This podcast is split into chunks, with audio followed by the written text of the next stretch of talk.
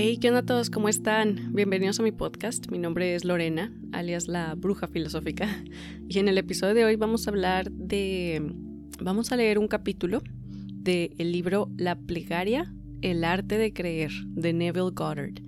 Entonces, Neville Goddard fue un maestro de, de, metafísica, fue un maestro de creación de la realidad y muy conocido por sus técnicas de ley de la atracción, de creación de la realidad.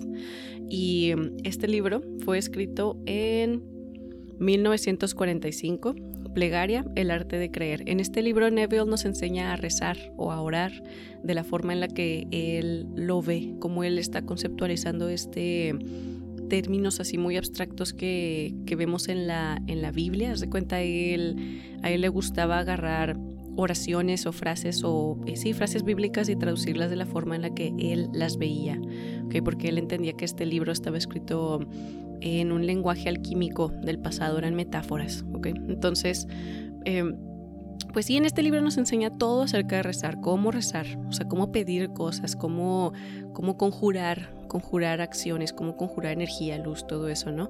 Y bueno, el capítulo que vamos a leer es el primero, se llama La ley de la reversibilidad. No me puedo aventar todo el libro entero por cuestiones de derechos de autor, pero este capítulo sí lo voy a leer, está muy bueno capítulo 1.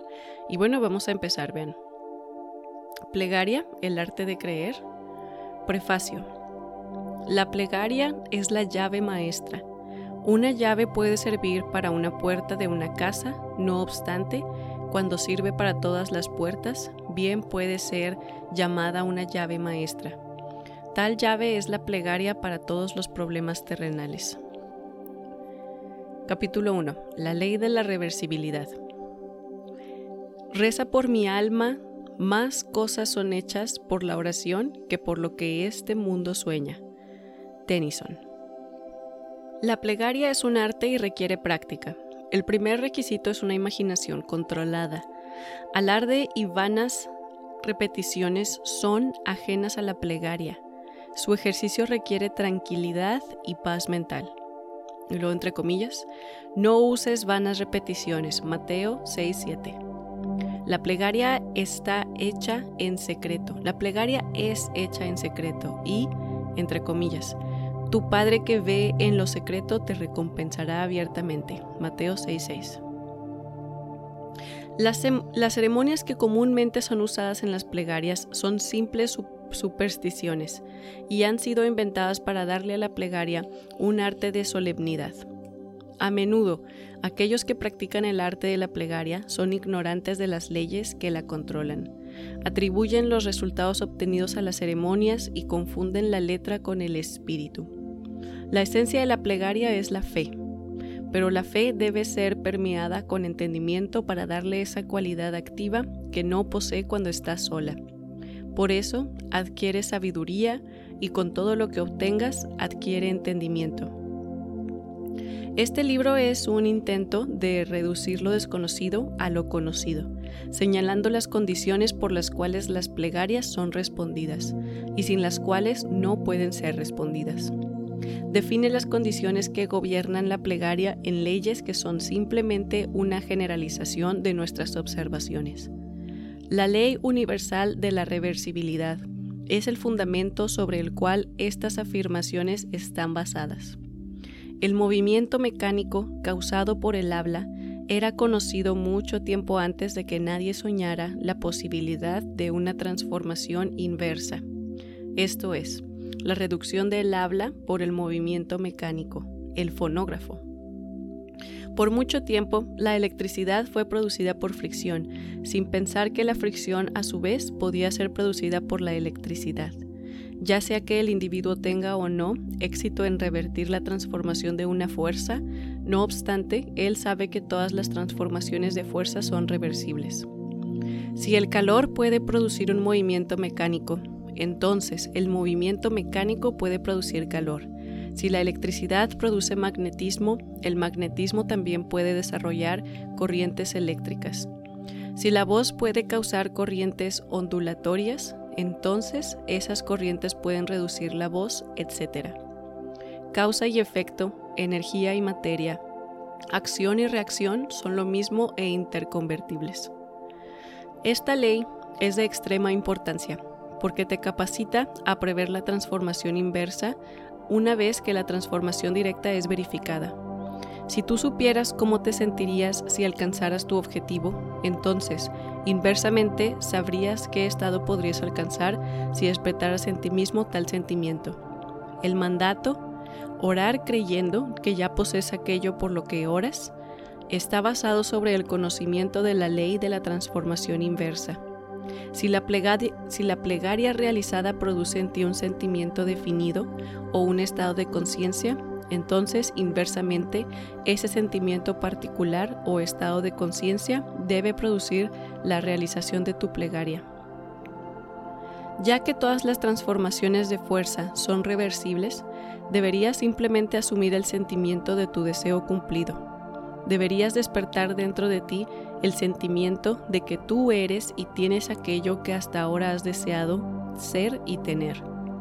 Esto se realiza fácilmente contemplando la dicha que sería tuya si tu objetivo ya fuera un hecho. De modo que vives, te mueres y tienes tu ser en el sentimiento de que tu deseo ya está realizado. El sentimiento del deseo cumplido, si es asumido y sostenido, debe manifestar el estado que habría creado. Esta ley explica por qué. La fe es la sustancia de las cosas que se esperan, la evidencia de las cosas que no se ven. Hebreos 11.1. ¿Y por qué? Entre comillas, Él llamó las cosas que no se ven como si lo fueran y las cosas que no se veían se vieron. No nos da el, capítulo o el libro, el versículo donde viene esa, esa frase, pero está buena, ¿no? Él llamó las cosas que no se ven como si lo fueran y las cosas que no se veían se vieron. O sea, solo lo decretas. Te lo imaginas así. Aquí están las cosas que no se ven. bueno, asume el sentimiento de tu deseo cumplido y continúa sintiendo que está cumplido hasta que se exteriorice aquello que sientes. Si un hecho físico puede producir un estado psicológico, un estado psicológico puede producir un hecho físico. Si el efecto A puede ser producido por la causa B, entonces inversamente el efecto B puede ser producido por la causa A. Por eso te digo, entre comillas, cualquiera sea tu deseo cuando ores, cree que ya lo has recibido y lo tendrás. Marcos 11, 24. ¿Qué tal, eh? Ahí se acaba este capítulo. Em, y sí, a mí me encanta que termina con esa, con esa frase bíblica donde, ay, no sé, hay veces que les, les digo a las personas de que, no, pues Neville Goddard lo que hace es que agarra la Biblia y, la usa como un manual para, para creación de la realidad, ¿no? Y la gente se queda con cara de, ¿cómo demonios? Y yo, pues porque Mira, o sea, vean esa, esa frase literal que, me acabo, que se acaba de aventar. Cualquiera sea tu deseo, cuando ores, cree que ya lo has recibido y lo tendrás. Marcos 11:24. Ahí está, literal, te están diciendo, tú solamente confía que ya lo has tenido, lo vas a tener. Recuerden que estos escritores de la Biblia, no, no todos, ¿verdad? Luego nos aventamos el rollo de la Biblia así, pero recuerden que estos eran, eran magos alquimistas, eran maestros, de creación de la realidad, eran maestros de la energía, del sabían, escribieron, estos textos antiguos están escritos en, código para las personas que podían tener ojos y oídos que vieran más allá de la ilusión, ¿no? Entonces, bueno, sí, a mí me gusta mucho este capítulo, está muy interesante, también nos da componentes ahí de, este, un poco más científicos. Como siempre, este, este tipo de materiales está hecho como para, para hacer meditación con él, para para ponderar dentro de las ideas que nos proponen, para hacer una, no sé, ver dentro, ¿no? Así, no solo consumirlo y seguir hacia el siguiente, sino en verdad sentirlo, en verdad ver la, manifestación física de lo que acabamos de leer y todo eso. Y bueno, por mi parte eso es todo lo que, lo que les este, tengo para el día de hoy. Como siempre les mando muchísima luz y muchísimo amor y nos vemos en la próxima, ¿ok? Que estén todos muy muy bien. Bye.